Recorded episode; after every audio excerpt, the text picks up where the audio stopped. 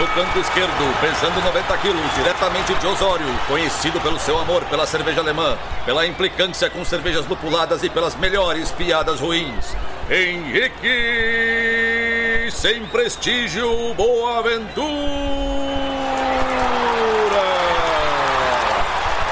Canto direito, pesando 73 quilos, diretamente de Iraí, o príncipe do azedume, confeiteiro das pastry stouts, senhor das cajuminâncias, Estevão Careca Quitó.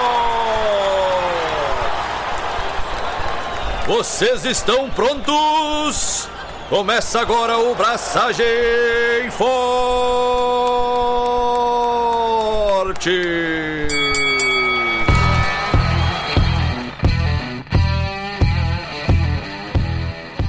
E aí, galera, Estevão da Suricato aqui. Alô, Loite, Henrique Boaventura aqui e 11 primeiro programa e ainda temos dúvidas. Maravilha. Vai ser assim, quero chegar no 666. Cara, Ah, não quero. Vou tá muito velho. nossa, tá louco, mano. São mais 10 anos, mano. Tá louco. Tô nem vivo nesses anos. É, mais 10 aninhos. Tá. Do jeito que eu tô, inclusive.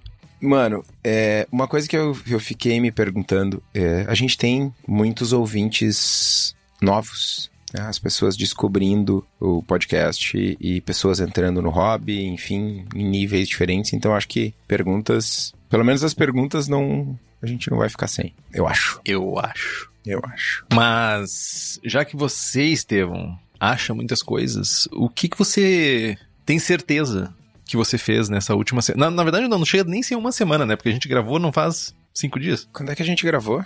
Quarta? Acho que a gente gravou na terça. E, tipo, a gente tá tudo, tá tudo escaralhado, assim, tá tudo. É. Mas a gente tá tentando arrumar. A gente tá gravando no sábado que a gente tá tentando arrumar. Ô Marcão, gravações estrategicamente na hora dos jogos do Grêmio, evitando passar raiva. É, sim, estratégia. Tem uma dica pra não passar raiva com jogos de futebol. Não se importem com isso. Ai, tá, tá bom. É verdade. Mas vamos lá. Cara, primeiro de tudo, eu queria estar em Minas Gerais, no Festival ISO, revendo a galera, tomando umas cervejinhas, mas não foi dessa vez. Quem sabe ano que vem. Mas nem por isso não tem a galera lá, né? Tá, acabei de receber fotos do Josemar, da Dude e do Andres. Então, queria deixar um abraço pros dois. Aproveitem por mim aí, tomem bastante, se divirtam. Que eu vou ficar aqui não sofrendo com o Grêmio e não sofrendo com o Henrique. Ou sofrendo. E me preparando para dar aula de escola americana amanhã, no curso de sommelier de cervejas aqui em Porto Alegre. Domingão, dramático. De manhã ainda. Só cinturinha pra cima, roupinha, Não, presencial, mano. cintura pra baixo, pijaminha. Presencial, velho. Presencial? Presencial. Ah, então vai full pijama, então. Ah, ia ser engraçado. E tu, meu? O que que tu tem feito? Eu continuo fazendo pouco pra não ir preso, né? Tô lendo bastante. Cheguei no vigésimo livro do ano. Vigésimo livro. Não é pouca coisa. Vigésimo livro. Mano, são quatro livros por mês. Quatro livros por mês é a média que eu tenho feito, assim. Tá sendo uma experiência. Gente, assim, eu sei que é uma babaquice, tipo, a gente vive em os tempos muito efêmeros e, tipo, tempos onde ler é demodê e tal, mas eu não vou conseguir, e nesse tempo que a gente tem de gravação, falar o quão massa é tu ler e usar os conhecimentos que tu vai adquirindo pra enriquecer conversas. Tava eu e Estevam, esses dias a gente tava falando sobre algum assunto. Eu não lembro exatamente qual assunto que a gente tava falando, porque varia bastante o assunto. Mas eu fiz a pergunta pro Estevam. Cara, quando foi a última vez que tu teve uma discussão como a gente tá tendo agora sobre um assunto em outro momento da vida? E a resposta foi nenhum outro momento da vida. E é muito massa, tipo, poder ter argumentos e poder discutir e estar certo ou estar errado ou simplesmente estar compartilhando. É muito massa. Leiam. Leiam sobre assuntos que vocês gostam. Leiam sobre assuntos que vocês não gostam tanto. E descubram que vocês não gostam muito ou que vocês gostam e não sabiam. Mas leiam. Ler é bom. Ler é divertido. Eu tava mexendo com plantas antes de começar a gravação. Eu tô com os dedos tudo cagado, inclusive. Tudo cheio de areia. Tava plantando uma dama da noite. Que eu não sei se é um nome genérico brasileiro. Mas é uma planta que me recorda muito a minha infância. Que de noite ela abre a flor e tem um cheiro muito característico, muito bom. Então, tipo, tava fazendo isso. Mas o Estevão tava falando sobre imposto de renda e a gente tava falando antes de iniciar a gravação sobre a, esse drama, né? Esse momento dramático de algumas pessoas e a redenção de contadores e contadoras que é fazer o imposto de renda. E só quem teve acesso a essa discussão super enriquecedora foi o nosso grupo de apoiadores e apoiadoras do Braçagem Forte, que tem vários benefícios, além de sorteio de equipamentos, livros e merchans, tem também merchans exclusivos para esses apoiadores e apoiadoras, participação no melhor grupo de WhatsApp cervejeiro do país, e tem acesso à gravação ao vivo do programa no sábado à tarde, sábado chuvoso, nublado, meio friozinho. Então, Faça como Alan George, Carlos Alberto Poitevin, Diogo Longo, Felipe Augusto Kintzer, Felipe Lécio, Gabriel Henrique Franciscon, Gabriel Mendes Souza Martins, Christopher Murata, Luiz Henrique de Camargo, Ricardo Luiz Bonato, Ricardo Peixoto Gonçalves, Rodrigo Veloso e Wellington de Oliveira Ferreira, além de um secto de outras pessoas mais. E nos apoie pelo Apoia-se, que é o apoia.se barra braçagem traço forte. O link tá aqui no post. Vamos começar então, Estevão? Vamos começar com a, as dúvidas? Vamos, eu tava dando uma olhada pra frente para ver o que, que vinha para mim. Tá bom, tá bom. Não, tu tem o tempo que eu tô respondendo pra te fazer o buffer.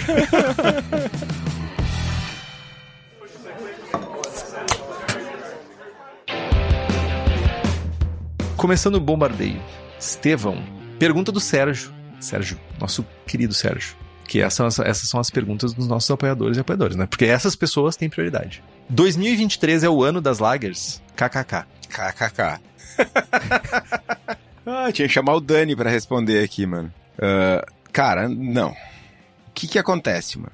Faz, sei lá, 10 anos que falam que agora é o ano da lager. Essa tá, tá a piada batida. Tem muita cervejaria fazendo lager. Todo mundo acha agora que sabe fazer check lager. Ah, tô, tô parecendo o Dani, meu. Até no, até no Grump, Grumpy Mano, todo mundo... Só falta dizer que é tudo ovelha. Todo mundo é ovelha, todo mundo quer fazer uma check lager, todo mundo acha que tá fazendo check lager boa. Bota um bonezinho na cabeça viradinho assim para trás assim. É. Mas a real é que tem um aumento de produção de lagers, tem um, um aumento das cervejarias do famigerado high-end fazendo lagers, mas não tem um, tem um, um aumento de consumo, inclusive, mas nada, nada, nada que chegue perto do consumo de IPAs. Então, assim, a gente continua tendo American Lager como American Lager, American Light Lager como os estilos mais consumidos no global e continua tendo American IPA, Hazy IPA, Double IPA como os estilos mais consumidos no craft. Tem mais lagers? Tem. É o ano da lager? Ah, mano. Ah, não. Ano que vem a gente fala sobre isso de novo, porque de novo vai ser o ano da lager. E 2025 também, e assim por diante. Mas o fato é que eu tenho visto umas lagers turvaças por aí e ruins. Festival de Keller Beer. Ruins, mano. Ó, o Marcão falando, tomando muita lager mais frutada que bitter por aí. Falei, azar. É, tipo, é isso, mano.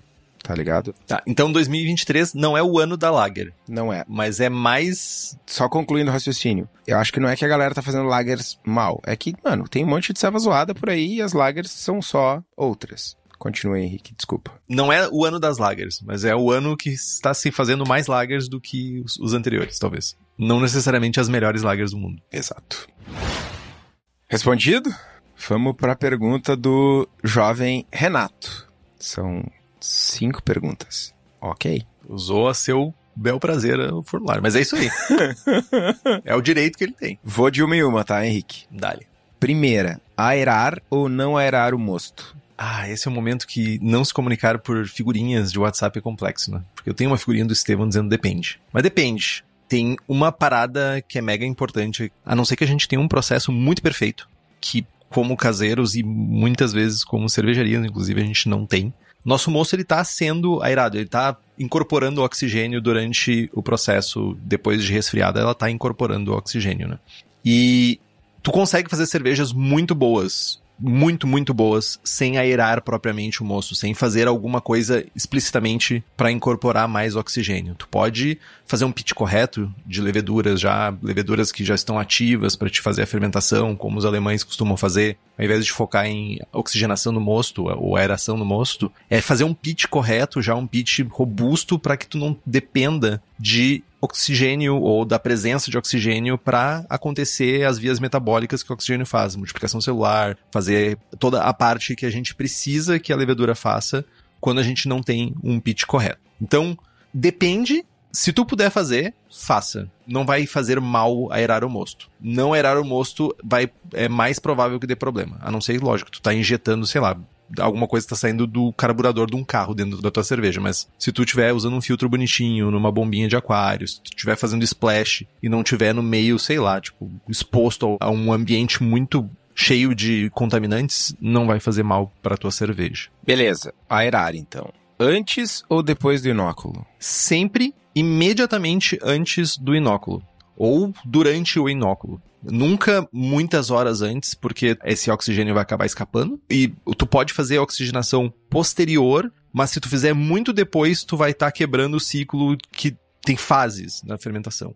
A gente tem uma fase onde tem oxigênio, que a levedura consome esse oxigênio, faz multiplicação celular, fortalece a sua parede celular, vai ter um monte de leveduras muito lépidas e faceiras, vai fazer os brotamentos, tiruru, e vai entrar, na hora que ela está privada de oxigênio, ela vai entrar na fase de fermentação mesmo. Ela vai entrar numa fase onde ela consome açúcares e libera gás carbônico, álcoois e outros rolês mais. Então, não é incomum a gente ver aí para high gravity, ah, faça uma oxigenação extra depois de 24 horas. É importante que essa aeração posterior ela não seja no meio do processo, porque tu vai estar tá oxidando a tua cerveja e não mais incorporando o oxigênio que vai ser consumido pela levedura. Então, preferencialmente imediatamente ou concomitantemente com o inóculo. Aerar para levedura seca e líquida? Serve para ambas aerar, apesar de que tem laboratórios que já tem vários estudos dizendo que não precisa fazer a aeração. Levedura liofilizada. Tem um estudo agora mais recente da Lallemand, se eu não estou enganado, que é um estudo mais aprofundado sobre testes que foram feitos. E os laboratórios continuam dizendo que não precisa.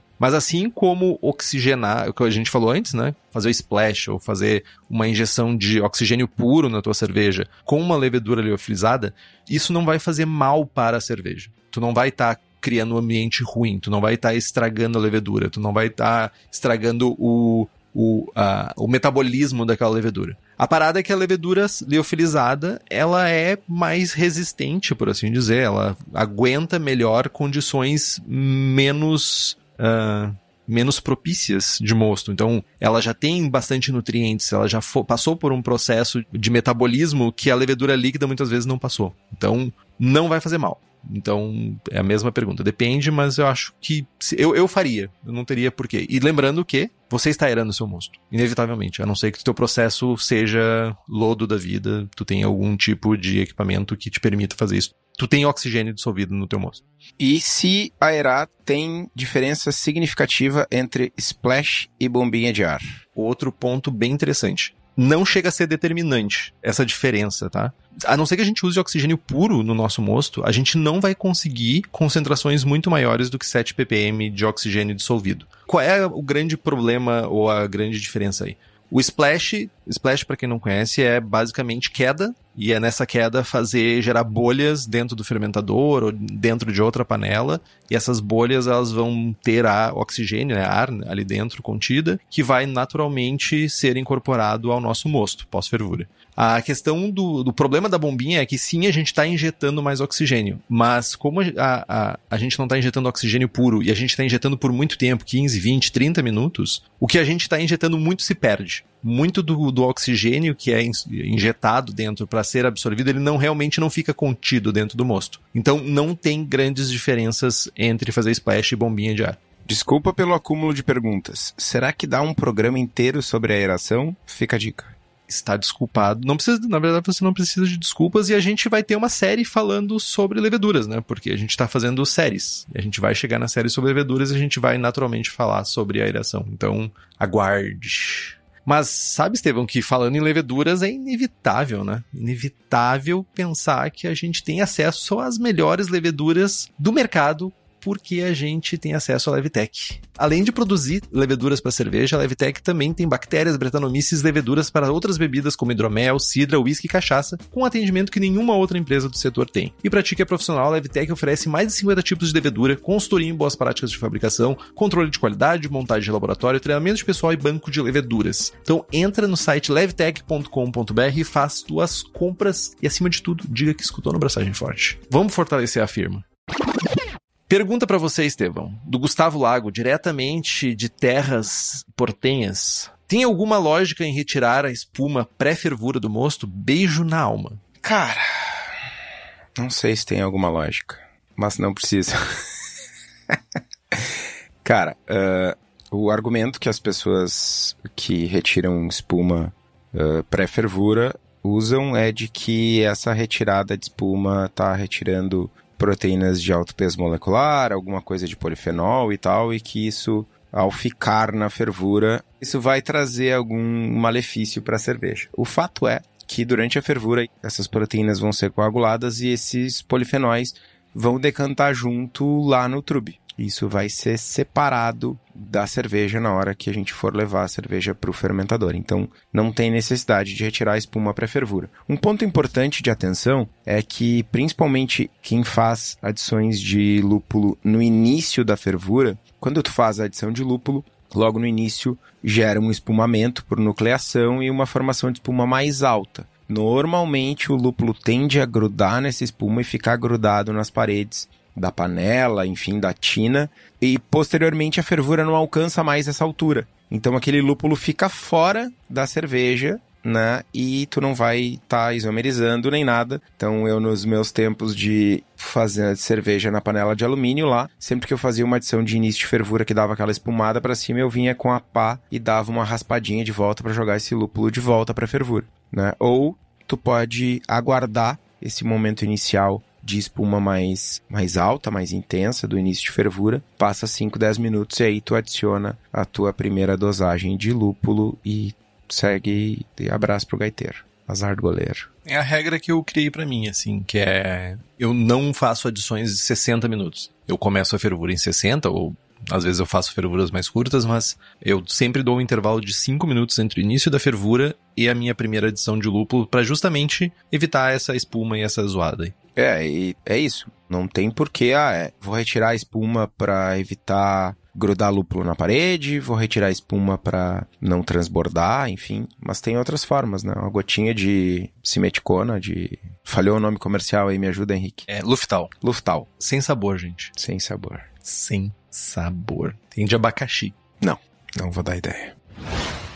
Vamos lá, pergunta do Faustus. Na opinião de vocês, de maneira geral, qual o maior equívoco que o cervejeiro iniciante costuma cometer? E qual o maior equívoco que o cervejeiro caseiro experiente continua cometendo? Baita, baita pergunta. E eu diria que o iniciante, a maior, o maior equívoco, né, o maior erro é se preocupar com eficiência como se fosse a coisa mais importante do mundo. Ah, porque eu quero ser 1% mais eficiente na minha mostura e gastar um tempo e dinheiro enorme para o equipamento ficar mais eficiente, fundo falso, bazuca e no boy, não sei o que mais. Quando, sei lá, a pessoa deveria estar se preocupando em ter hora panela para entender como é que funciona o processo e se preocupar menos com eficiência e deixar isso ser uma coisa mais natural. E o experiente é achar que sabe tudo e não precisa mais ler, se aprofundar, se especializar, ler mais um pouquinho. Eu acho que é o pior problema da pessoa, em geral, né? Das pessoas experientes com muito tempo, é que elas acabam se tornando muito cheias de si. E tu, Estevão? Cara, eu não sei, mas o Fabiano dá dica pro Faustus aqui que o maior equívoco é comprar 25 quilos de DME, meu. Eu amo vocês, velho. Bah, never forget. Ah, Ele ainda mano. deve ter esse DME, né? Certamente, mano. Falso, avisa a gente se tu ainda tem esse DME aí, cara. Certo que tem. Mas deve ter uma bala puxa-puxa dentro do armário essa hora, né? Tipo um, saco de bala puxa-puxa dentro do armário. Porque esse, uh, eu me mudei faz um ano e eu deixei um baldezinho com DME na casa, na outra casa. E tipo, cara, eu tenho basicamente uma bala soft do tamanho de um balde dentro do armário. Dramático. Eu tenho que responder também ou minha resposta do. Eu te perguntei tudo. É na opinião de vocês, e é, não é uma pergunta para vocês, a gente espera uma resposta dos dois. Tá bom, desculpa. De nada. Cara, eu, eu não sei se eu discordo muito de ti, mas. para falar do, do cervejeiro caseiro experiente, acho que vale para os dois. Eu sempre fui defensor, sou ainda, do cervejeiro caseiro, mas eu tenho visto muito a galera numa cachaça, tipo, ah, confia. Sempre fiz assim e deu certo. Quanto é sempre aí? Ah, três braçagens. Menos mandinga e mais método. O Henrique falou que dá certo, então eu vou confiar cegamente ter um pouco mais de critério, acho que é um, uma boa maneira de levar as coisas, assim. Não, ah, fulano disse que era assim, é, fiz assim para sempre e sempre deu certo. Ah, aconteceu, produzi uma cerveja, a serva tá zoada. Ah, mas eu fiz tudo igual. Fez tudo igual mesmo? Era o mesmo insumo, era o mesmo fornecedor, era o mesmo equipamento, a quantidade de gás que tinha no botijão era a mesma, a temperatura e a umidade do ar eram as mesmas, tu mediu, tu pesou, tu anotou lote de insumo, tu registrou. Cara, normalmente os problemas não duram três perguntas, tá ligado? Ah, eu fiz tudo igual. Cara, não. Né? Então, ter um pouquinho mais de método é, ajuda bastante, principalmente a entender onde estão os, os, os, erros, enfim, as falhas, as oportunidades de melhorias para Seven, enfim. É isso. Vitor Anunciato. Bom dia, amigos. Tenho constante problemas com a distrigência causada pelo dry hopping. Quando utilizo mais de 5 gramas por litro, acabo com lúpulo em suspensão e amargor estourado. Como a nível caseiro evitar a distringência pelo dry hopping? Hop tea é uma alternativa? Eu costumo dizer que dois erros não fazem um acerto. Eu evitaria fortemente o uso de hop tea, porque, cara, normalmente vai te trazer um perfil que não é o mesmo do perfil dos 5 gramas, 6 gramas litro de dry. É diferente. Sem contar que, ah, chances de oxidação e tal.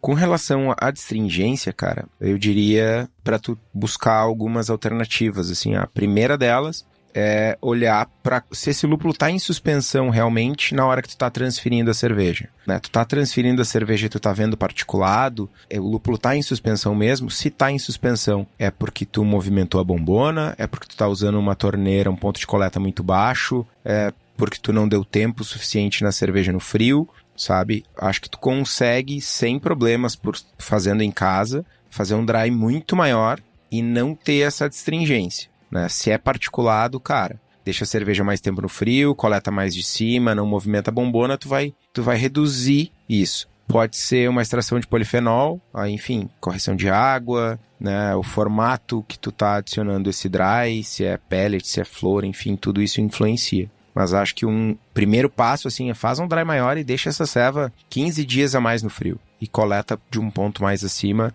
Acho que a chance de tu ter um resultado melhor já aumenta bastante.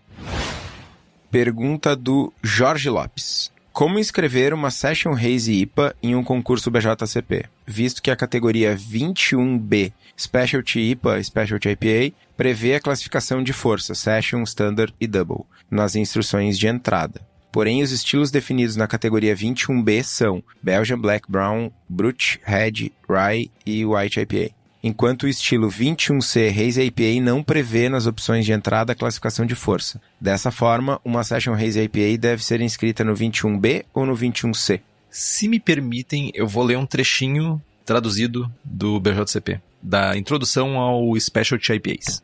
Participantes podem usar essa categoria para versões de IPAs com intensidade diferente da declarada na subcategoria original. Por exemplo, uma Session on American IPA, exceto quando existir uma subcategoria para aquele estilo, como uma Double IPA. Uma Session IPA é uma 21B Specialty IPA com uma base 21A American IPA com força Session. Então, jovem, essa tua cerveja ela vai ser uma 21B. Tu vai escrever ela na categoria 21B, dizendo que a base da cerveja é uma 21C, Haze IPA, e tu vai dizer que a potência, a força dela é Session.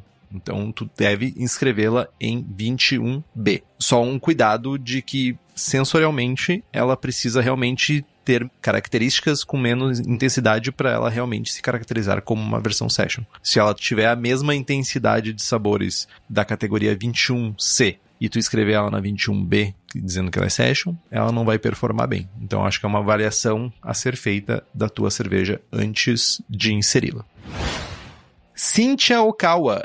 Cynthia, inclusive, que estava contando vantagem, das, mais um estilo marcado no BJCP Score. E tá se aproximando das cabeças, né? Então, essa competição saudável, que ninguém se machuca, eu acho. A não ser o Estevam que se morde todo quando a gente fala dessa, desse BJCP Score. Mas enfim, quer saber mais? Seja apoiador do Braçagem Forte. O ácido lático, se mantido em local fresco e arejado, ao abrigo da luz, ele perde suas propriedades com o passar do tempo? Posso ter comprado uma quantidade grande dele há bastante tempo e estou usando, mas não sei se já é hora de desapegar e trocar. A Cíntia é frequentadora assídua da escola Faustos de comprar insumos. É isso? ai, ai. Cara, não tem problema. Vamos lá. A resposta, como direi, politicamente correta. Use o ácido lático durante o período de validade dele. Provavelmente um ano. Pode usar de boa, não tem problema. Mas, né? Evitem comprar insumos em grandes quantidades. Normalmente é uma má escolha. Né? O barato sai caro. Vamos à pergunta do Rodrigo Loyola. Eu costumo abraçar apenas Cream Ale e estou pensando em me aventurar em uma BR Ale algumas dicas para acertar esse estilo? Esse que é o problema, né? O Estevam vai viajar, vai fazer os rolezinhos dele. E daí ele vai lá, abraça Leandro e cria-se cria uma, uma, uma, uma ponte. Uma ponte não, é praticamente uma via expressa, assim, pra galera começar a querer fazer BR Brincadeira, Leandro. Um abraço, Leandro. Em tese, BR não é estilo. Mas, segundo o que me falaram, já é uma coisa difundida Brasil afora fazer e chamar a cerveja de BR Ale. Teoricamente, é uma cream ale com mais lúpulo. Como que você faz? Se você já está fazendo uma boa cream ale, tu diz que costuma abraçar somente cream ale, então quer dizer que provavelmente tu já deve ter uma boa cancha, uma boa experiência fazendo cream ales, então tu já dominou o processo. Bota um pouquinho mais de lúpulo e é isso. Bota um, faz um dry hoppingzinho aí, faz um dry hopping, sei lá, 5 gramas por litro e provavelmente tu vai estar tá se aproximando do estilo BR Ale ou do pseudo proto estilo BR Ale e se distanciando da Cream Ale. Então, fica a dica, eu acho. Já fez BR Ale, Estevão? Cara, se tu pensar que uma BR Ale é uma Cream Vike, basicamente, já. ok. Eu não fiz, não tenho ganas de fazer, mas. Já fez sim, tu já fez Cream Vake. Ah, mano, aí é outro rolê, né? Mas enfim, né, é, sei lá, é... Ah, a gente podia entrar numa discussão muito violenta aqui, mas é, é... Tem uma frase que é parem de fazer pessoas estúpidas famosas e eu vou diria que é pare de faz, tentar fazer estilos acontecerem. Vai ser natural isso. Tipo, não adianta ficar tirando estilo do bolso. Não precisa ser diretamente. Tudo bem que eu sei que tem um fator ego envolvido, mas tipo, tipo, não precisa criar estilo, gente. Tá tudo bem. Se tiver mais estilos, se aparecerem novos estilos, vai ser natural. Não vai ser você forçar alguma coisa que vai fazer os estilos aparecerem. Enfim. Walter Taveira. Sobre o uso do sexto Hop Spider. Com o uso dele na fervura, se perde eficiência na extração dos óleos dos lúpulos? Observo que dentro do cesto não há fervura como no resto da panela. Usar ou não usar? Cara, perde eficiência de isomerização, perde intensidade de fervura. Pensando em extração de óleos, como é que eu vou dizer isso? Eu não usaria o Hop Spider para nada, na verdade. É uma maneira de reter Tipo, tu reduz a extração de lúpulo, tu reduz a isomerização, tu reduz a extração de óleos com o suposto benefício de que tu vai reter o lúpulo e ter um mosto mais limpo. Mas, um, tu não precisa ter um mosto mais limpo. Dois, se tu fizer um IRPO e tiver uma decantação, uma formação de trube adequada, é um não problema. Ah, mas eu não consigo levar meu mosto limpo pro fermentador. Beleza, leva o mosto pro fermentador, deixa duas horas, purga, inocula a levedura e tá tudo certo. Toda essa massa vai decantar, seja na panela, seja no fermentador. Então tu tá restringindo o acesso do lúpulo à tua fervura, né, a, a parte mais uh, intensa, mais com mais calor na fervura, né? Tu tá restringindo a extração para ter um mosto mais limpo, que é um, uma não qualidade, sabe? Ah, esse mosto mais limpo melhora a tua cerveja de que forma, sabe? Facilita, melhora o teu processo, mas não necessariamente melhora a tua cerveja, saca? Então eu acho que o viés contrário, ele favorece ter uma cerveja melhor. O que, que eu posso fazer para ter a cerveja melhor e minimamente ter uma redução de trabalho? Ah, beleza. Eu não consigo fazer um IRPO, dou uma purgadinha no fermentador. Ou faço o IRPO e não. Né? Enfim. O que, que tu acha sobre isso, Henrique? Sobre números, eu não me lembro se foi no Brulosophy, mas eu, eu sei que foi num lugar de análise que falou de 15 a 20% de menos intensidade de aromas e sabores, ou seja, retenção de óleos, e também de amargor. Então, eu sou um usuário de Hop Spider. Nossa, eu falei isso como se fosse um rolê tipo assim, ah, estamos aqui presentes para fazer uma intervenção comigo, mas eu uso, mas eu tenho alguns cuidados que são para mim é muito fácil de resolver porque eu tenho bomba de recirculação. Então tem uma facilidade muito grande que é eu posso deixar a fervura acontecer com os lúpulos soltos na panela e depois só no final, quando eu estou recirculando no final da fervura, eu posso botar o hop spider e daí passar tudo por dentro do hop spider e daí eu acabo filtrando as partículas de lúpulo. Então, para mim é uma facilidade. Não sou um grande admirador, como já é 188 programas depois, já está bem nítido que eu não sou um admirador de ficar fazendo cerveja muito lupulada, cargas muito grandes, mas pro meu processo funciona e funciona bem. Mas eu acho que cada cabeça é uma sentença. Beleza, beleza, beleza.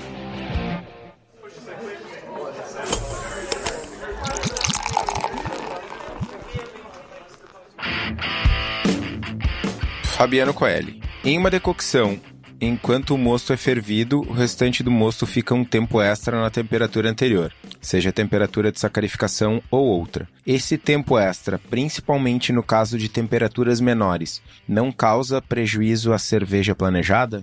É uma boa pergunta. Prejuízo. Se tu for fazer uma decocção tripla, tu vai começar com um descanso proteico. Esse descanso proteico, ele pode de alguma forma se tu deixar muito tempo, ele pode ter efeitos problemáticos na tua cerveja. Retenção de espuma, tem várias coisas que podem acontecer. Mas se tu vai fazer decocção, é importante que tu tenha equipamentos para permitir que tu faça isso. Ah, não adianta tu, sei lá, tu faz 100 litros de cerveja. Então tu tem uma quantidade de mosto grande que tu precisa ferver. Aí tu vai ferver na boca pequena do fogão da cozinha. Não. Aí tu vai ter mosturas gigantescas por tempos muito longos, e aí tu vai começar a realmente ter alguns problemas aí de talvez retenção de, espuma, talvez tu vai ter uma cerveja com uma atenuação maior do que tu esperava, porque tu tá mantendo faixas de temperatura por tempos muito longos que tu não estava prevendo na tua receita original. Então, eu diria que se tu quer se aventurar no mundo da decocção, tenha equipamentos adequados para o teu processo que tu vai fazer. Então, eu faço 20 litros. Eu vou tirar um terço de decocção. Então, eu preciso da habilidade de ferver rápido 7, 6 litros, sei lá, bota aí, com moço, tudo isso, sei lá, 8, 9, 10 litros de cerveja. Como que eu faço isso? Ah, eu preciso de um fogareiro bom. Eu preciso de um fogareiro que vai me dar pressão suficiente para eu ferver isso de maneira rápida. Porque do contrário, realmente, principalmente descanso proteico, principalmente as rampas de beta-milase, por exemplo, tu pode ter uma cerveja com uma atenuação maior do que tu esperava inicialmente, ou com problemas de espuma, mesmo que a decocção ela fale o contrário, né? Porque tu, sei lá, ficou uma hora a temperatura do descanso proteico aí, na faixa dos 45, 50 graus. Faz sentido, Estevão? Faz sentido. Acho que a palavra-chave aí é planejada, né? Isso. Boa. Fabiano Coelho. A dívida da Keush já dura mais tempo do que a dívida da Creamail? Demorou para ser paga? Já. A Creamail eu já paguei, então. E eu digo mais para vocês.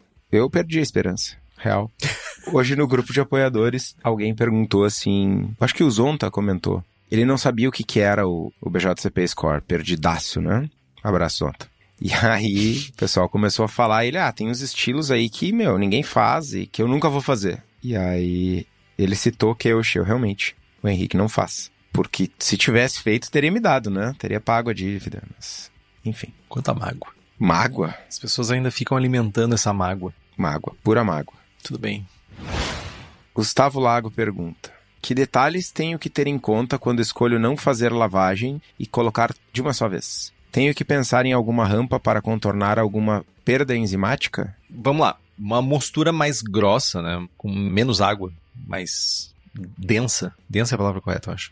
Ela vai ter uma conversão enzimática mais rápida e ela vai ter uma quebra proteica mais eficiente, além de proteger melhor as enzimas durante o processo. Ela vai ser melhor quando a gente estiver fazendo ah, rampas na nossa cerveja, quando a nossa mostura exigir rampas, porque vai ajudar, vai proteger as enzimas durante esses processos de rampa, né, de subida de temperatura, a não ser desnaturadas tão rapidamente. Isso é um, a parte pró de tu fazer uma mostura mais grossa, ou seja, tu fazer uma mostura aí com menos água e depois tu fazer lavagem, chegar no volume inteiro de fervura que tu precisa. Por outro lado, uma mostura mais fina, menos densa, né, com mais água, a gente tem uma menor proteção enzimática uma menor velocidade de conversão também, porque as enzimas elas vão estar dispersas né, no mosto. E, por outro lado, tu vai ter uma fermentabilidade maior, porque as enzimas elas não vão estar tá inibidas pela concentração alta de açúcar que tu tem no, no teu mosto. Então, uh, eu imagino que ele uh, se perguntando isso um pouco porque a gente já falou em algum momento, em alguns episódios recentes, que a gente falou sobre velocidade de processo. Ah, o que, que eu posso fazer para encurtar o meu processo? ah, eu posso fazer um full mesh lá e não fazer lavagem. Então, o que tu tem que cuidar é isso. Tu vai ter que adequar e, inevitavelmente, tu vai ter que fazer uma vez e ver como que teu equipamento se comporta com isso. Equipamentos diferentes, comportamentos diferentes.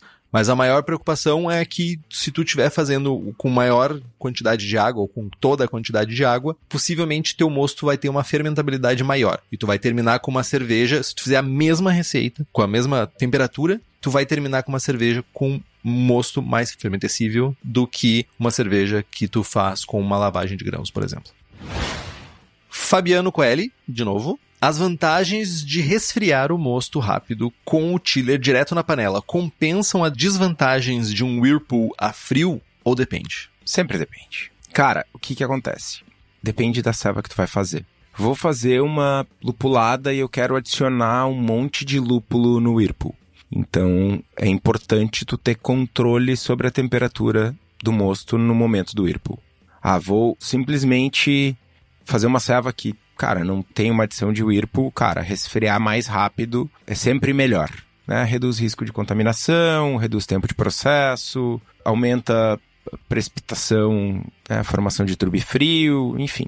Mas, ah, não, eu, eu resfrio super rápido, mas eu tenho que passar direto para o fermentador e eu quero fazer uma Haze IPA com 15 minutos de Whirlpool a 85 e eu não consigo. Então isso pode ser um problema. Uh, o que eu faço no equipamento caseiro, eu tenho um, trocador de imersão, eu coloco o trocador de imersão, resfrio o mosto na panela até da maneira mais rápida possível até a temperatura que eu quero fazer a adição de Whirlpool, interrompo o ciclo da água, parou em 85 graus, adiciono o lúpulo, conto o meu tempo de Whirlpool ali, faço o redemoinho com o, o trocador mesmo, e terminou o tempo, continua o resfriamento e pau na máquina. No equipamento da cervejaria, a gente recircula o mosto pelo trocador de placas, retornando para a tina até chegar na temperatura de Whirlpool, interrompe o processo de resfriamento, faz a adição de Whirlpool, recircula com a bomba, com a pá, deu o tempo, continua com o processo de resfriamento e aí transferindo o mosto direto para o fermentador. Então, eu diria que o setup ideal a ser buscado é o setup que te permita fazer um resfriamento o mais rápido possível, permitindo uma flexibilidade de processo para quando tu quiser fazer adições de lúpulo em Whirlpool. E falando em Whirlpool, que é um momento que, como eu falei, né, é essencial e importantíssimo para a gente adicionar lúpulos, o lugar que a gente vai encontrar os melhores lúpulos, inclusive aquele Idaho 7 e aquele bravo topzera para usar no Whirlpool, é na Hops Company especializada em fornecer lúpulos selecionados diretamente das fazendas para cervejarias aqui no Brasil. A Hops Company visita produtores, busca novas variedades, lotes que se destacam sensorialmente. Então, se vocês têm interesse nos lúpulos da Hops, é só entrar em contato, fala com o Thiago, fala com o Eugênio, fala com a Anne, hopscompany.com ou pelo Instagram, é só correr pro abraço. Seguimos com as perguntas, então. Fala, Henrique. Um jovem que escolheu não ter o nome divulgado, ou uma jovem, pergunta, mas a pergunta é muito interessante. O reuso da lama, levedura, depois do uso de clarificantes na maturação, pode ser feito? Ou lama levedura fica imprópria para o uso em uma nova fermentação? Excelente pergunta. Então, cara, dá para usar? Cara, dá para fazer quase tudo, né? Ah, tu tá te contradizendo, né? Antes que tu disse assim, tipo, ah, pode. é, não, cara, né? Dá pra fazer ceva ruim. Não, mas dá pra utilizar. Não é indicado, no entanto. Tu pode ter algum tipo de problema de floculação. É melhor evitar, mas já usei, inclusive. Ah, esqueci falha grosseira, esqueci de comprar levedura, teve uma quebra de estoque, sexta-feira vou deixar um mosto no fermentador três dias, mano, azar do goleiro. Levedura que foi reaproveitada, coletada de um tanque que já tinha clarificante. Ah, não dá nem para dizer que não acontece comigo. Acontece e acontece muito. Mas em alguns casos tu acontece de ter uma floculação mais rápida e uma atenuação menor a gente monitora e adiciona mais levedura caso necessário. No mundo caseiro, a minha sugestão é que se tu for reaproveitar essa levedura depois do uso de clarificante, é que tu faça uma rinçagem. Tu vai pegar ela, tu vai separar aquela lama do fundo, vai tentar levar uh, o máximo possível de lama para dentro de um recipiente esterilizado. E tu vai adicionar a mesma quantidade de lama em água, ou seja, se tu tirar um litro de lama, tu vai botar um litro de água fervida e resfriada, né, previamente fervida e resfriada, misturar isso e tu vai chacoalhar como se sua vida dependesse disso, para tentar ao máximo possível quebrar os grumos que o agente floculante, né, o clarificante, ele criou. E daí tu vai seguir um processo de lavagem, bem entre aspas, de levedura padrão, que é sacode bem, deixa 15 minutos dentro da geladeira, isso, essa mistura. O que vai flocular primeiro vai ser essas partículas clarificantes vai ser resto de lúpulo e vai ser levedura morta, proteína, outras coisas. Então, o que ficar sobrenadante é leveduras vivas. Separa o sobrenadante num outro pote e deixa flocular do dia para noite. Vai formar uma camada bem nítida no fundo, aí sim tu reaproveita a levedura. Pro Estevam fazer isso é muito mais difícil. Muito mais difícil. Mas pra gente que faz em casa, é muito mais tranquilo. Então, reaproveita, mas faz nesse formato.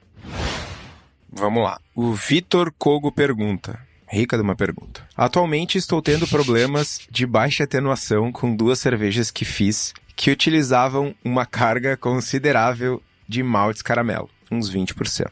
Pela predição do Brewfather, a FG da minha Oatmeal Stout era para dar 1018, mas a fermentação parou em 1028. Subi a temperatura de fermentação até os 25 graus, chacoalhei o fermentador e mesmo assim não houve efeito. Não vi nenhum sinal aparente de contaminação e a temperatura na abraçagem não passou dos 68 graus. Qual o nível de redução de fermentabilidade do mosto seja por muito malte caramelo, temperatura de sacarificação, etc., vocês chegaram a ver na prática. Vocês têm alguma outra ideia para eu verificar o que está acontecendo? Obrigado pelas ajudas de sempre. Abração. Boa pergunta. Primeira coisa, o Brewfather, ao contrário do Beersmith, faz muitos anos que eu não uso o Beersmith. Então não sei se já existe ou se existia, eu simplesmente ignorei essa função. A parte de mostura, tu pode escolher como que o Brewfather vai calcular a mostura se é uma equação simples, se é uma equação mais complexa, levando em consideração fermentabilidade de maltes. Então, quando tu vai nas configurações, nos settings, ou nas configurações, não sei como é que tu usa o teu Brewfather,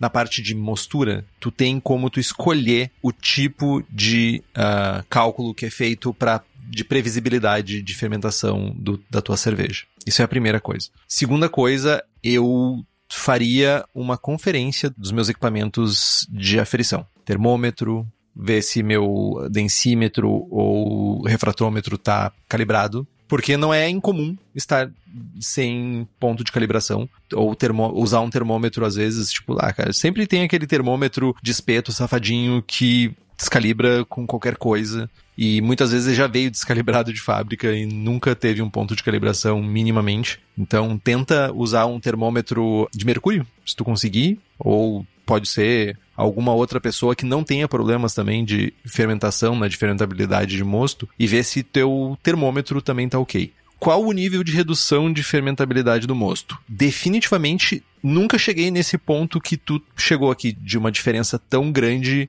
Mas aí tu tem outros rolês, né, Estevam? Problemas, principalmente. Mas enfim, nunca cheguei nesse nível. Tipo, eu já usei 20% de caramelo, definitivamente em alguma cerveja, em algum momento, e eu consegui atenuar bem mais do que tu conseguiu atenuar essa cerveja. Doce, doce. Mas a primeira coisa que eu faria seria só fazer esse check dos equipamentos. Eu faço esse check uma vez por ano, sabe? Pego um outro termômetro, pego dois, três termômetros. Eu tenho dois, três termômetros e tento ver se tá dentro da mesma faixa, se eu preciso recalibrar.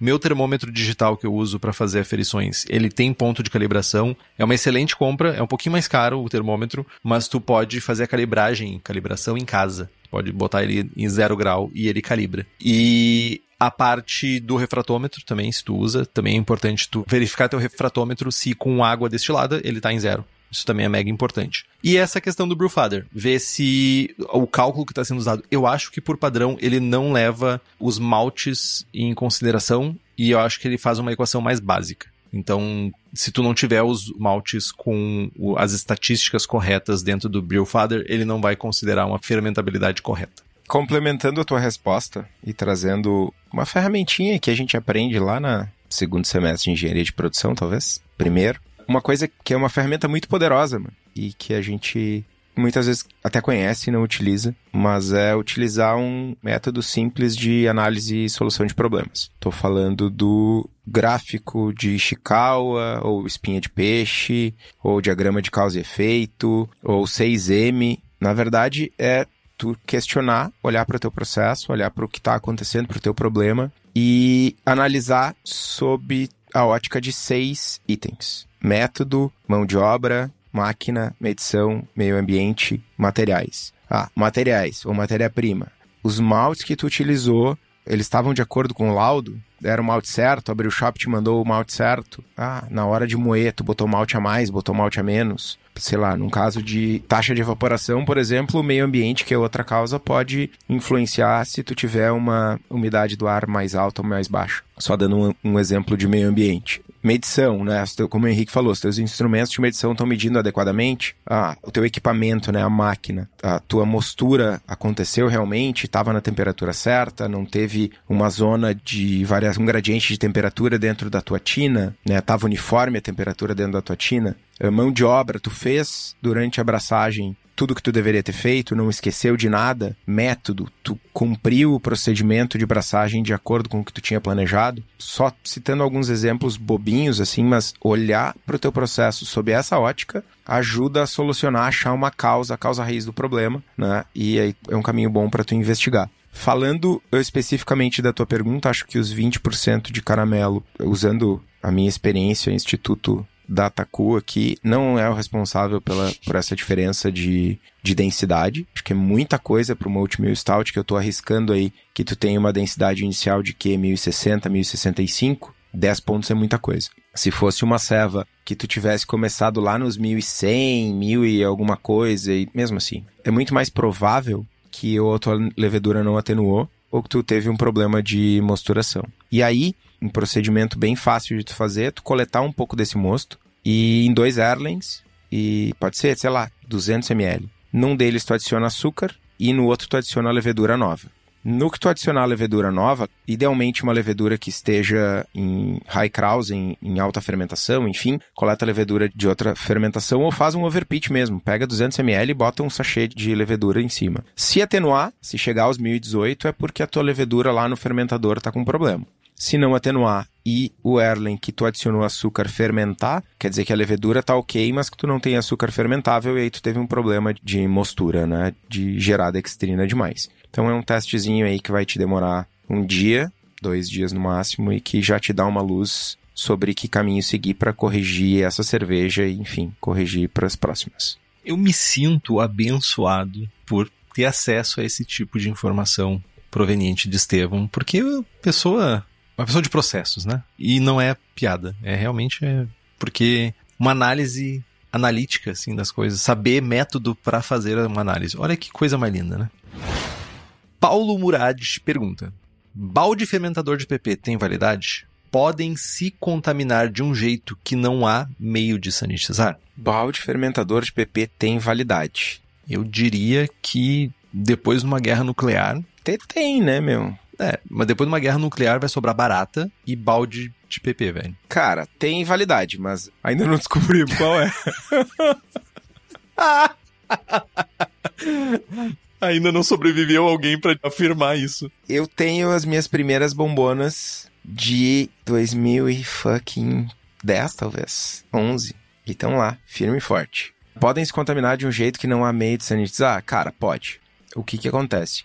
Acho que a sanitização do balde fermentador, da bombona, enfim, ela passa muito mais por como tu trata o material, se tu esfrega ou não, se tem riscos ou não, né? Porque, cara, botou água fervendo, botou soda, botou. Cara, morre tudo, só não morre esporo. E se tiver um esporo ali, ninja, é, beleza, mereceu se reproduzir. A grande questão é se tu tem um fermentador que tem muitos riscos, gretas, entranhas ali, que tu não consegue fazer a limpeza da maneira correta. Então, ah, sei lá porque meti uma faca dentro do fermentador, cortei um talho que ficou uma cunha no, no plástico e aí eu não consigo limpar ali e talvez ali vai ter, sabe? Um negócio muito extremo que tu não consegue limpar. Se o teu fermentador por dentro tá lisinho, tu nunca usou esponja abrasiva e tal, cara, vai tranquilo. Sem medo de ser feliz. E outra, fermenta com brete que tá tudo certo. Mete uma água quente depois, limpa bem e pau na máquina.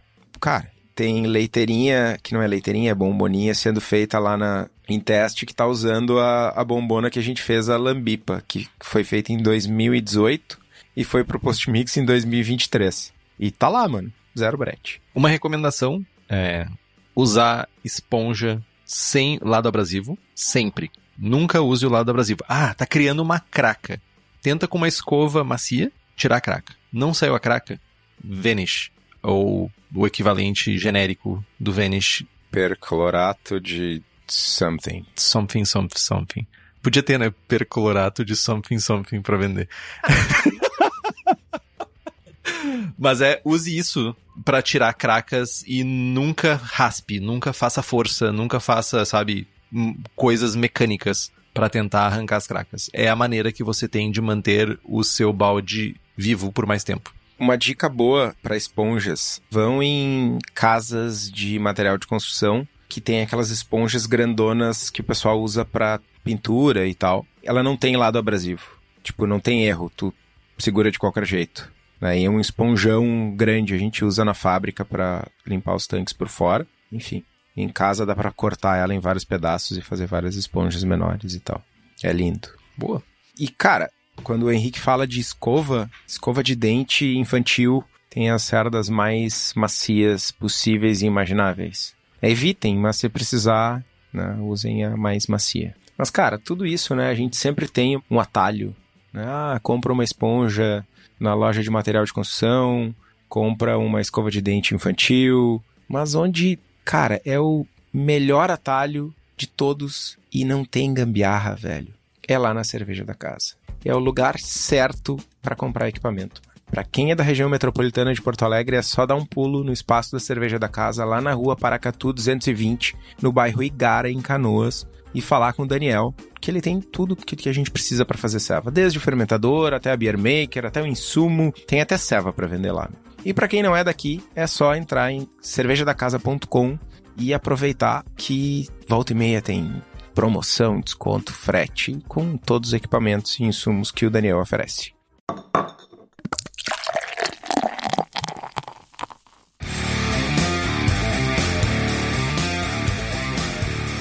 Para finalizar agora, ali, reta final, perguntas que chegaram por outros meios de comunicação, cartinha, fax, telemensagem, etc. O Murilo perguntou, e eu acho que essa pergunta a gente já acabou respondendo, que é 1020 Curse. Muitas cevas estagnando nessa densidade. Diferentes cepas. Como resolver? Dramático. A gente tocou um pouco nisso, né? Na parte ali de. Sim, é, é o mesmo caso da pergunta do Vitor. Só com o complicador extra de que são diferentes cepas. Cara, é um conjunto de fatores, certamente, né? Arrisco dizer que se tu fizer uma ceva 1030 não vai parar em 1020, e se tu fizer uma ceva 1100 também não. Então, a maldição do 1020 aí uh, possa estar relacionada um pouco com as densidades iniciais. Independente disso, se os, as tuas cevas estavam planejadas para outras densidades, tu tem um problema. E aí eu sugiro né, analisar o, teu processo com um pouquinho mais de método para tentar achar o problema. O Caio pergunta para o Henrique: se tivesse que escolher entre Smooth Sour e Pastry Stout para tomar o resto da vida, qual seria? Caio, parabéns, muito obrigado. Tu é o cara. Sacanagem, velho. Ah! Smooth Sour ou Pastry Stout? Eu vou pagar com a minha língua. Eu ainda ouso dizer com dores na minha boca, minha mandíbula dói, que pastry stout ainda tem mais característica de cerveja do que smooth sour. Não, mas não é essa a pergunta. Não é qual que tem mais características de cerveja. Não, é qual calma. que tu toma pro resto da vida. Tô ansioso, mano. Ah, é muito tomar no cu isso, né, velho? ah, mano, o que, que eu tomaria pro resto da vida, cara? No cu? Cara, que pergunta cretina, velho. Não tem como responder isso, tipo assim, Mano, tem duas opções, velho. meu, é, tipo, primeiro, se eu tomar pastry stout o resto da vida, eu tenho diabetes. Tipo, em cinco dias. Sei lá, se eu tomar smooth sour, É o resto da vida, mano? Tua vida durou cinco dias. Cara, eu acho que hoje em dia, hoje, 2023, 27 de maio, eu acho que eu tomaria pastry stout, porque, cara, smooth sour é no way, assim, sabe? Tipo, é textura terrível, é nojento. É a mesma textura, velho. Não. Docinho. Não, não. Frutadinho, Não. mano. Azedinho. Desce muito mais drinkability, mano. Como eu falei, pastry stout ainda tem um pouco mais de característica de cerveja ainda pra mim. Nem todas, mas enfim. Decepção, velho. tá a decepção com. Meu, era a panela e o fogo, tá ligado? Tipo, não tem onde ir, né? Onde, então, sabemos que tu tomaria smooth sour. Mano, sem sombra de dúvida, velho. Easy call. Ah, cara, um mundo onde tu tem que escolher entre essas duas coisas é um mundo que eu não quero estar vivo, velho. O novo padrão de pastry stout é 1080 de FG, mano. Não, Sim. não, não pode. Sim, pode. Mano, isso é starter em, can... em lata, velho. E é um starter bem denso, pra te diluir em casa ainda, mano. Deixa eu facilitar teu processo decisório. De um lado temos uma cerveja torrada, doce para um caralho, com 10% de álcool, 10% ou mais, 11, 12, 1080 de FG, gosto de baunilha, chocolate. Do outro lado, azedinha, 7%, frutada, 1040 de FG. Mano, fucking easy call, mano. É, eu. eu assim. Convenci. Convenci. Eu tendo a concordar com o Estevão. Não, eu tendo a concordar com o Estevão. Cara, é, minha- eu acho que a minha tolerância a dulçor é menor do que minha tolerância à nojentice, que é uma smooth sour. Eu não quero engajar mais nessa conversa. Eu não quero mais engajar nessa conversa, eu quero dormir já. O Gui pergunta: Cheat malt em até 5% do grist para obtenção, retenção de uma melhor espuma. É válido? É válido, eu uso, nunca testei lado a lado. O que é cheat malt, Estevão? Um malte feito de uma cevada bodose. Não me lembro como é que é o processo. Real, não lembro, mas eu uso. Tudo bem, tu vai fazer uma pergunta pra mim e tu tem tempo de pesquisar. Boa. Obrigado. Eu uso mais ou menos 5%. Real, uso porque, ai, porque é bom. Testei? Não, não testei. Mas tem uma espuma massa. Não usou o teu Spider Chart lá de 6, não sei o que mais. Não, não era um problema, tá ligado? Não era um problema pra solucionar, não solucionei. Beer Gus. Cursos e formação. Tecnologia cervejeira, técnico em cervejaria, tecnólogo em produção, em produção de cerveja. Curso mestre cervejeiro nível técnico. Mestre cervejeiro é quem se forma na Alemanha. Esses cursos, formações no Brasil possuem o mesmo nível de formação lá de fora para mestre cervejeiro? Tá. Pergunta mega, mega tensa, porque eu não me aprofundei nos cursos mais recentes. Não sei se isso mudou desde a última vez que eu me importei com isso. Até onde eu sabia, isso em conversas com pessoas que se formaram na Alemanha, e não é todos os lugares da Alemanha que formam, mas só é considerado mestre cervejeiro quem faz um curso que tem essa formação específica e é uma formação mega ampla, mega diferente do que boa parte, para não dizer todos os cursos aqui no Brasil de mestres cervejeiros tem. Eu não me lembro qual era o nome da pessoa que tem esse título aqui no Brasil, que contou, tava eu e o Estevam conversando em algum momento com essa pessoa e ela relatou como é que era essa formação lá na Alemanha. Para ter ideia, a prova final era receber uma análise de cevada, essa cevada é desse jeito. Tu tinha que fazer na prova como essa cevada ia ser malteada, como ia ser o processo de malteação dela. A cevada malteada, ela precisaria, depois tu teria que usar a mesma a cevada malteada que tu disse que ia ser malteada de uma maneira X ou Y. Tu precisaria fazer uma receita com aquela cerveja, com aquele malte, para te depois passar desde tratamento de água, tudo isso. Então, o nível é muito maior do que os cursos que já me relataram aqui do Brasil, que eu tenho conhecimento aqui do Brasil. A exigência é muito maior do que a gente tem aqui. Tanto é que, sei lá, Ambeves da vida mandam pessoas para estudar fora do Brasil e não aqui no Brasil. É síndrome de cachorro vira-lata? Não. É fato. Então, tipo, desculpa, mas é isso aí.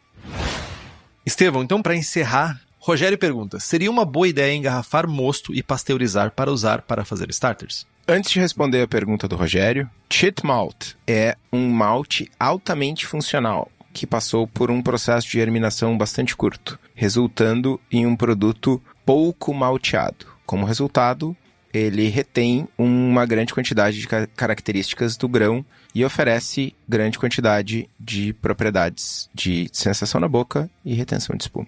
Eu sabia que o Estevão ia ter essa informação. Na verdade, eu não tinha, mas fui procurar. Mas você encontrou, Estevão. É isso que importa. É, mano, a gente não sabe tudo, né?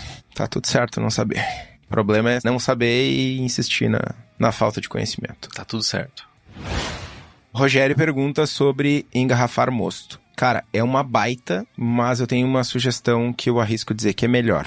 Ao invés de pasteurizar, eu congelaria. Porque. Eu também. Tu pode fazer os dois, inclusive. Cara, não necessariamente tu vai garantir que tua pasteurização foi eficaz, e sabe-se lá quanto tempo tu vai guardar esse mosto, e aí de repente tem uma fermentação, tem uma contaminação, pasteurizou mal e tal, e tu corre risco de ter um, uma garrafa explosiva, altamente explosiva, em, no lugar que tu estiver armazenando. Então, eu até pasteurizaria em garrafa, pasteuriza e congela, mano.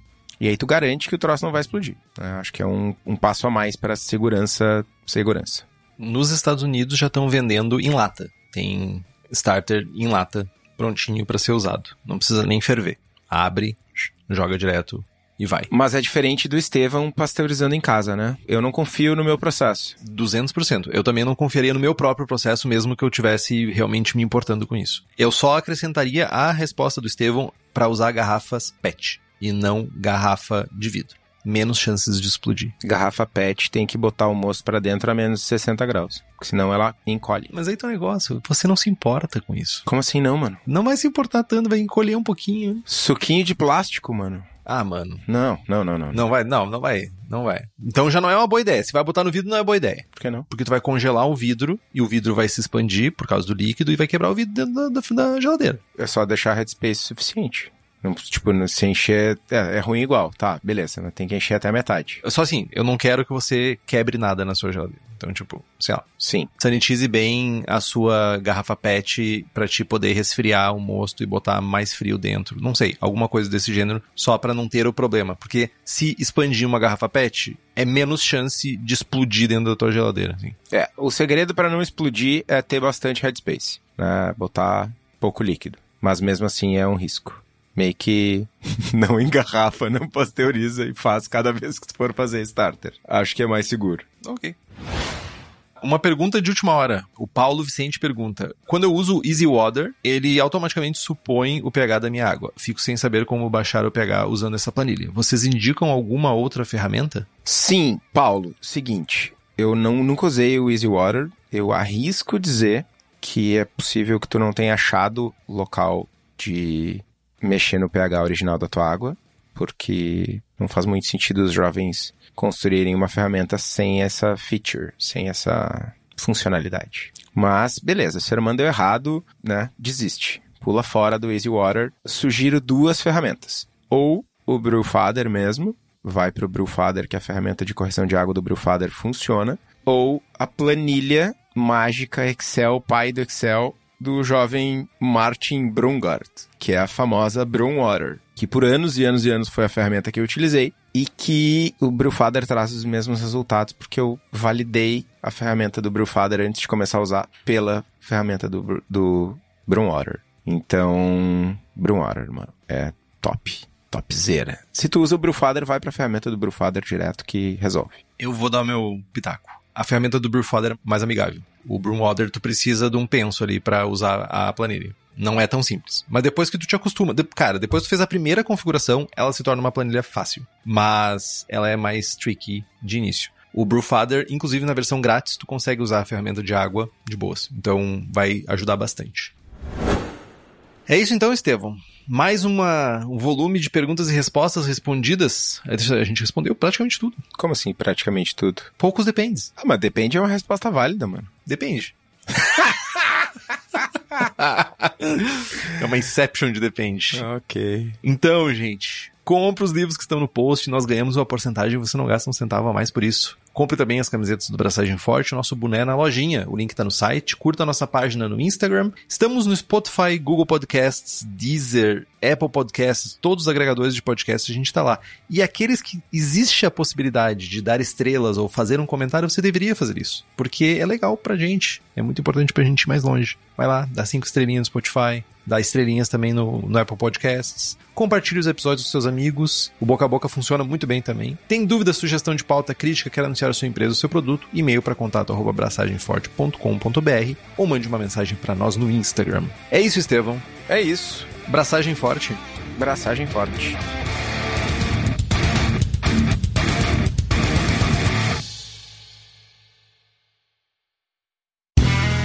Este podcast foi editado por Play Áudios.